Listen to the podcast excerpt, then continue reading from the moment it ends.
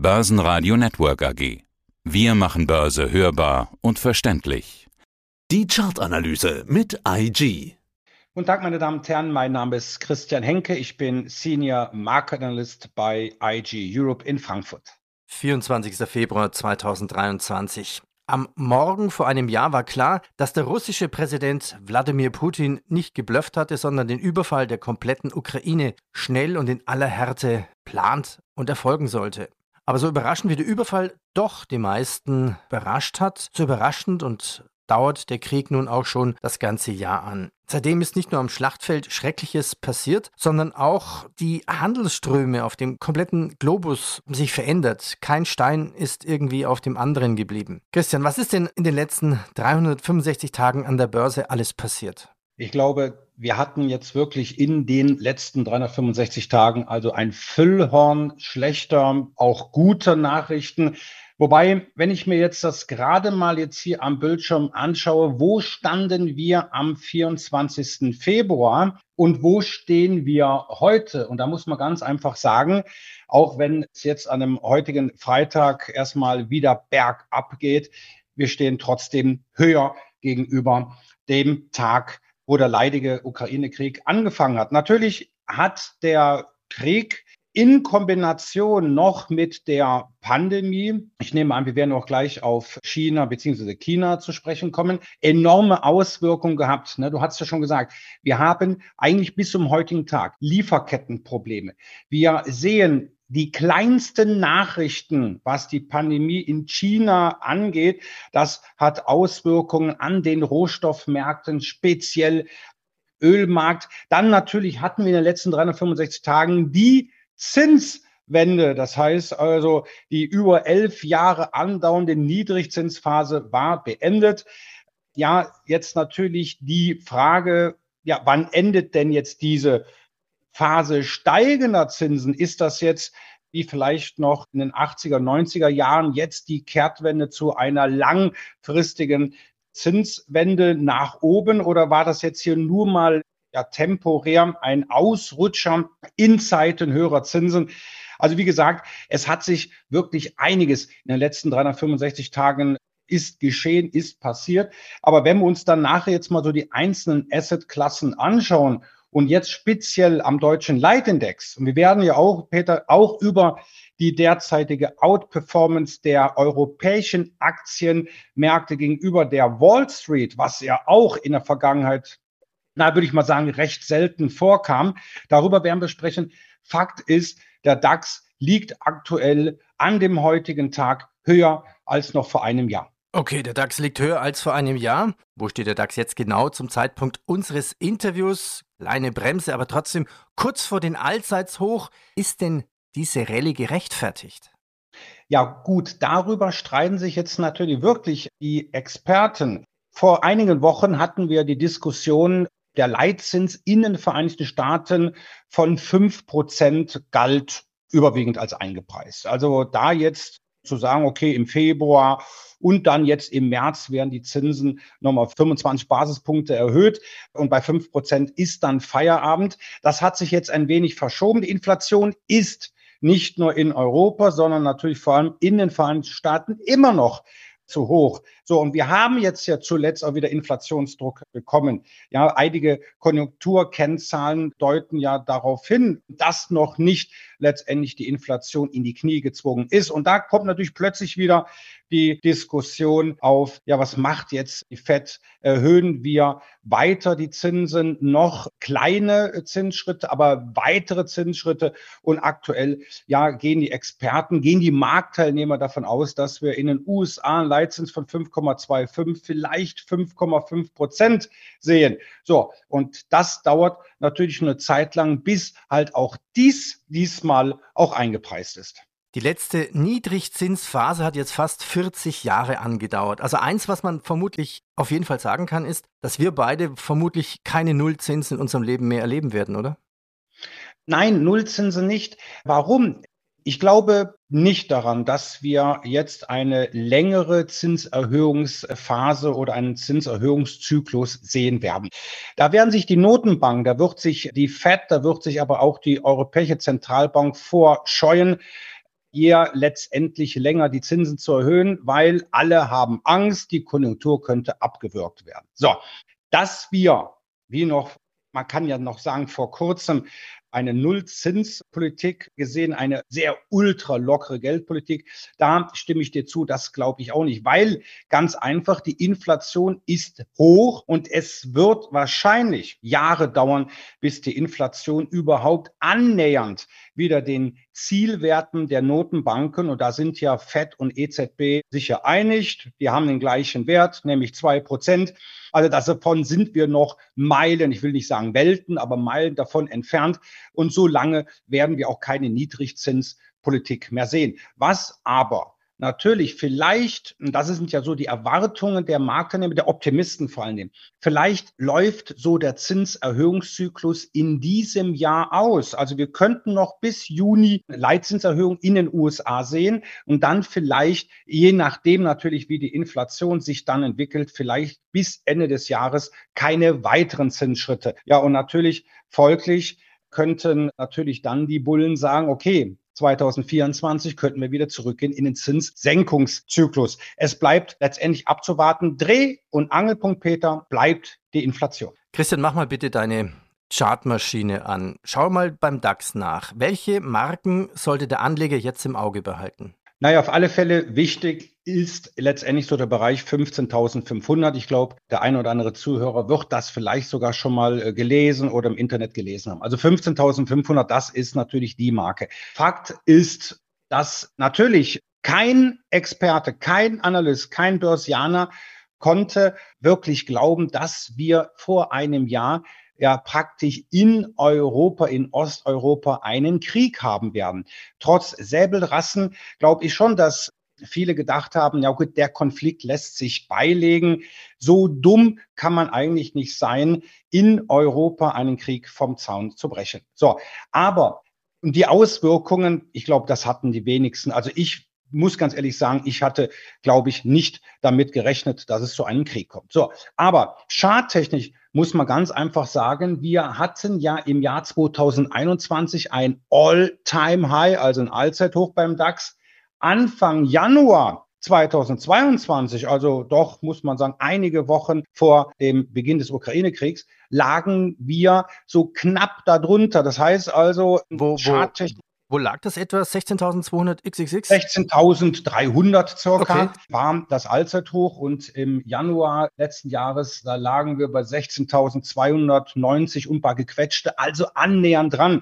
Aber das war im Grunde damals, jetzt kann man natürlich immer zurückblickend das immer so natürlich leicht behaupten, aber das war schon ein Warnsignal, dass es nicht weiter aufwärts geht. Oh ja, und dann ungefähr, ja, sagen wir mal doch gut ein, zwei Wochen vor dem Ukraine-Krieg, vor dem 24. Februar, schloss der DAX noch unterm 200-Tage-Durchschnitt. So, das war schon mal so der Anfang vom Schrecken. Und dann, wenn man sich den Chart, den Kursverlauf des deutschen Leitindex anschaut, dann sieht man schon, wie massiv die Auswirkungen äh, waren. Peter, im Gegensatz die Wall Street, wenn ich mir den S&P 500 anschaue, da war letztendlich der 24. Februar, beziehungsweise da ging es sogar auch mal kurz abwärts, aber die Verluste an der Wall Street hielten sich in Grenzen. So, ja, letztendlich muss man dann aber sagen, nach einem kurzen Ausflug nach oben gen Norden mussten auch die Amerikaner eingestehen, ja, der Ukraine-Krieg, der könnte doch zu einem Konjunkturkiller werden. Und ich glaube auch, die Auswirkungen der Pandemie und dann praktisch im Anschluss des Ukraine-Kriegs, die kriegen wir alle zu spüren. Ja, also ich weiß nicht, wie es bei dir, Peter, ist, wenn du in deinem Supermarkt, Lieblingssupermarkt gehst. Also bei uns sind teilweise immer noch Regale leer, weil ganz einfach immer noch viele Rohstoffe aus praktisch aus der Ukraine oder letztendlich aus, aus, aus Russland fehlen. Plus natürlich auch den Lieferkettenproblemen, die wir in Asien haben. Stichwort ist hier Medikamente aus Fernost. Die fehlen wirklich, das stimmt. Wo steht der DAX zum Jahresende 2023? Dann sagt jeder, hahaha, in der Zeitung, das wissen wir nicht. Aber lässt sich eine Einschätzung machen? Kommt eine Rezession 2023? Kommt keine? Laut EU wurde die abgesagt. Wir hatten jetzt eigentlich trotzdem auch schon gute Quartalszahlen gesehen, beziehungsweise auch gute Jahreszahlen trotzdem gesehen. Und es gibt so viele Dividenden wie noch nie. Die werden jetzt bald alle ausgeschüttet. Mein Kursziel für dieses Jahr, und ich sage jetzt nicht als Charttechniker bis Ende des Jahres, nein, ich sage im Laufe dieses Jahres werden wir die Allzeithochs aus dem Jahr 2021 beziehungsweise 22 sehen. Also mein Kurs sind oder ist 16.300. So, warum dieser Optimismus? Wenn wir uns anschauen, gerade den Chart des deutschen Leitindex, hier waren wir Ende September 2022 bei 11.800 und Natürlich mit gelegentlichen Unterbrechungen ging es von 11.800 bis jetzt auf 15.500 aufwärts. Also das Kursziel, was ich genannt habe, was natürlich sich ableiten lässt durch die Allzeithochs, die genannten, das ist jetzt nicht unrealistisch oder das ist jetzt nicht unseriös. Das ist ganz einfach, was mir der Chart, der Kursverlauf sagt. Auslöser für diesen Optimismus ist die Saisonalität. Wir haben 2023 ein sogenanntes Pre-Election Year, wie der Amerikaner sagt. Wir sagen Vorwahljahr. Vorwahljahre sind statistisch betrachtet die besten Jahre in dem sogenannten vier Präsidentenzyklus, Wahlzyklus. Da werden jetzt einige sagen, was haben wir mit den Amis zu tun? Der Einfluss des Präsidentenwahlzyklus in den Vereinigten Staaten auch auf die weltweiten Börsen ist immens. So, also der DAX neigt in einem Vorwahljahr zur Stärke. Und ich habe ganz einfach mal ja den durchschnittlichen Gewinn in einem Vorwahljahr dem Schlusskurs von 2022 mal dazu addiert. Und da käme ich sogar auf 16.600. Ich sage 16.300 ist ein realistisches Ziel. Und Peter, wenn wir mal uns mal anschauen, die Zinsangst, die jetzt in den letzten Tagen etwas weniger wurde, das kann ganz schnell, kann wieder auf die Börsenbühne zurückkehren, weil wir auf jede Konjunkturnachricht achten mit Adleraugen. Ja, ist das, aktuell ist das, ist das wirklich so? Also ich halte ja den DAX für richtig resistent. Und wenn du sagst 16.300 ist dein Ziel, okay, bin ich bei dir, kann ich mir sehr schnell vorstellen. Aber das kann ja innerhalb einer Woche passieren. Also man kann ja sagen, blub, blub, blub, drei gute Nachrichten, drei Tage oder sagen wir mal zehn Tage und schon hätten wir ein Allzeithoch. Dann rennen alle dorthin. Und sobald es einen Rücksetzer gab, haben wir auch gesehen, das sind Käufer da, die nachkaufen. Ja, wobei, ich bin ganz ehrlich, ich würde jetzt nicht sagen, wir sehen jetzt die 18.000. Dafür ist die Nachrichtenlage immer noch zu unsicher. Ja, jetzt aktuell, ja, da sagen wir aus, gut, heute geht's mal abwärts, heute haben wir mal einen Rücksetzer. Das liegt auch an den schwächeren vorbörslichen Zahlen aus New York. Aber letztendlich achten wir jetzt trotzdem, wie läuft die Berichtssaison. Natürlich, die Quartalsgewinne sind gut. Die, die Berichtssaison läuft eigentlich doch besser als erwartet. Aber wir hatten ja schon im Vorfeld unseres Gesprächs mal darüber geredet, was jetzt mir persönlich so ein bisschen sauer aufstößt, ist, dass nicht nur in den USA, auch in Europa, auch in Deutschland, doch viele Konzerne auch bei der Bekanntgabe der Quartalzahlen sagen, ja, wir gehen von einem soliden Ausblick aus, Komma, aber wir entlassen x tausend Arbeitsstellen. Das heißt also, mhm. die Unternehmen gehen doch etwas verhalten in das Jahr oder sind in das Jahr 2023 gestartet. Wir werden trotzdem eine recht hohe Volatilität sehen. Das heißt, was die Nachrichten angeht, nicht die historische Volatilität, die gibt uns sogar Rückendeckung. Ja, das heißt, wenn die Volatilität, das Angstbarometer fällt, steigen die Aktienkurse. Davon gehe ich aus. Das ist auch ein Grund. Aber letztendlich achten wir schon drauf. Wie sind die Inflationsdaten in den USA? Wie sind weitere Konjunkturdaten, Industrieproduktion etc.? Das wird sehr genau beobachtet. Ja, du sprachst ja gerade Entlassungen an. Da gibt es eine Meldung und mach doch bitte mal deine Chartmaschine an die Aktie BASF. Wie sieht es denn bei dieser Aktie aus? BASF hat Reaktionen jetzt konsequent durchgezogen auf den Kostendruck angesichts von Energie- und Konjunkturkrise. Heißt es hier, es ist klar, der Chemiekonzern will jetzt 2600 Stellen streichen. Da haben wir doch schon eine Art Rezession. Wie reagiert die Aktie? Ja, wir haben eine Rezession in der Tat, auch wenn jetzt die Experten, wenn auch diverse Institute sagen, das wird nicht so schlimm. Das mag sein, aber letztendlich denken die Konzerne etwas anders, die sind etwas verhaltener und das haben wir jetzt auch bei BASF gesehen.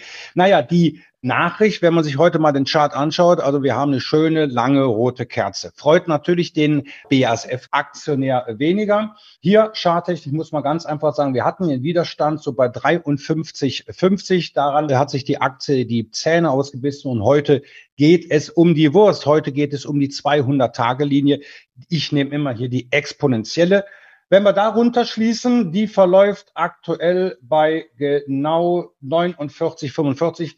Wenn wir darunter heute schließen, danach sieht es aus, dann kann es durchaus nochmal in den Bereich um die 44 Euro gehen. Das heißt also, hier kann es nochmal 10 Prozent abwärts gehen. Und gerade die badische Annalin- und Soda-Fabrik wie es ja eigentlich offiziell mal damals hieß. Ja, das ist natürlich ein zyklischer Wert. Das ist ein Konjunkturwert. Ja, das ist natürlich, wo man wirklich mal drauf achten kann, wenn es solche Werte, wenn solche Unternehmen solche Aussagen tätigen, naja, ob wir dann wirklich an einer Rezession vorbeikommen, ich glaube, Peter, das bleibt erst einmal abzuwarten. Das hängt auch davon ab, wie sich auch die Rohstoffpreise weiterentwickeln. Wenn BASF Personal entlässt, dann kommt das in diesem Fall natürlich auch zum Beispiel Covestro als Konkurrenz zugute. Gehen wir einen Schritt weiter, die Zeit ist vorangeschritten. Vielleicht noch schnell zum Ölpreis und was macht Gold? Ölpreis so ein bisschen auf dem Vormarsch? Naja, Ölpreis, wenn ich mir anschaue, das ist ja schon ein bisschen so, ja, Tal der Tränen. Wenn ich mir anschaue, wenn ich das mal so kurz ausholen darf, 24. Februar, plötzliche Kaufpanik. Der Ölpreis schoss in die Höhe. Wir waren hier bei der Sorte WTI. Ja, das ist also praktisch die amerikanische Sorte gegenüber Brent, was wir hier in Europa letztendlich fördern und, und verwenden. Aber WTI ist in die Höhe geschossen, Brent natürlich auch. So, dann kam Ernüchterung Anfang März. Warum? Ja, natürlich so ein Schock ausgelöst durch einen Kriegsbeginn. Das hat die Preise nach oben getrieben mehr, also wirklich wie in eine Rakete. Und dann kam plötzlich aber schon die erste Erkenntnis, ja, Moment mal, wenn doch jetzt durch den Ukraine-Krieg, das wird doch konjunkturelle Auswirkungen haben. Und dann sah man dann, ja, okay, auch die Teilnehmer am Ölmarkt, ja, sind nicht mehr so optimistisch. Und das hat sich jetzt eigentlich ja letztendlich von mal so ein Zwischenhoch im Juni letzten Jahres und seit Anfang Juni geht es für den Ölpreis abwärts. Und hier sieht man nicht nur Charttechnik, sondern es ist auch fundamental. Die Verunsicherung ist da. Kommt eine Rezession, kommt keine Rezession, kommt China oder China wieder als Wachstumslokomotive zurück. Ist dem so? Dann könnte das den Ölpreis beleben. Aber aktuell, wie gesagt, Tal der Tränen. Tal der Tränen. Wohin fließt derzeit das Geld? Naja, wir hatten ja gerade, du hast ja kurz angesprochen, Gold. Gold fließt es nicht unbedingt. Ja, Gold hat Problem. Der US-Dollar erholt sich. Was äh, mögen Rohstoffe nicht? Richtig, einen steigenden US-Dollar. So, aber jetzt natürlich die Frage, wohin fließt das Geld? Und da äh, bin ich ganz ehrlich, Chemie, wir haben es gerade am BSF gesehen, als zyklischer Wert nicht so sehr. Komischerweise, naja, so komisch ist es jetzt auch nicht. Die Bankaktien, die profitieren natürlich. Ja, steigende Zinsen, verbessertes Zinsumfeld, höhere Gewinnmargen. Natürlich wird jetzt der eine oder andere sagen, ja, aber dafür nimmt die Kreditnachfrage ab. Das ist momentan auch so, aber das kann durch andere Bereiche, Geschäftsbereiche aufgefangen werden. Also Bankaktien sind gefragt und auch Automobilaktien. Nämlich dann, Peter, wenn wir wirklich sagen, ja, wir können an einer Rezession vorbeischlittern. Und wenn dann auch noch die Inflation und darum machen ja es die US-Notenbank und die EZB, die Zinsen erhöhen, dass die Inflation runtergeht. Natürlich wird da auch, läuft man Gefahr, die Konjunktur abzuwürgen. Aber letztendlich die Aussichten, dass wir vielleicht doch keine Rezession haben, naja, mit der Inflation müssen wir wohl erstmal leben. Aber in der Rezession, glaube ich, wäre weitaus schlimmer. Naja, auf alle Fälle, auch wenn der jüngste Absatz von Automobilen doch etwas rückläufig war. Automobilaktien sind aktuell bei den institutionellen und privaten Anlegern gefragt. Und hier kann man ganz einfach mal einen Wert so in die Runde werfen. Ein Wert, der mir aktuell gut gefällt, der charttechnisch vom Ausbruch steht. Und das ist die Mercedes-Benz-Aktie. Okay. Also der alte Spruch, Lieber ein Mercedes in der Garage oder im Depot? Was hast du lieber? Ich würde jetzt äh, momentan sagen, weil ich keinen Mercedes in der Garage habe, aber ich will mal so sagen, ich sehe eine Mercedes-Benz-Aktie doch dann, glaube ich, eher in meinem Depot. Christian, ich danke dir. Danke. Top. Sehr gerne. Soweit der Podcast von IG. Analysen, die Märkte, Charts und Webinare unter IG.com. Der Börsenpodcast. Börsenradio Network AG.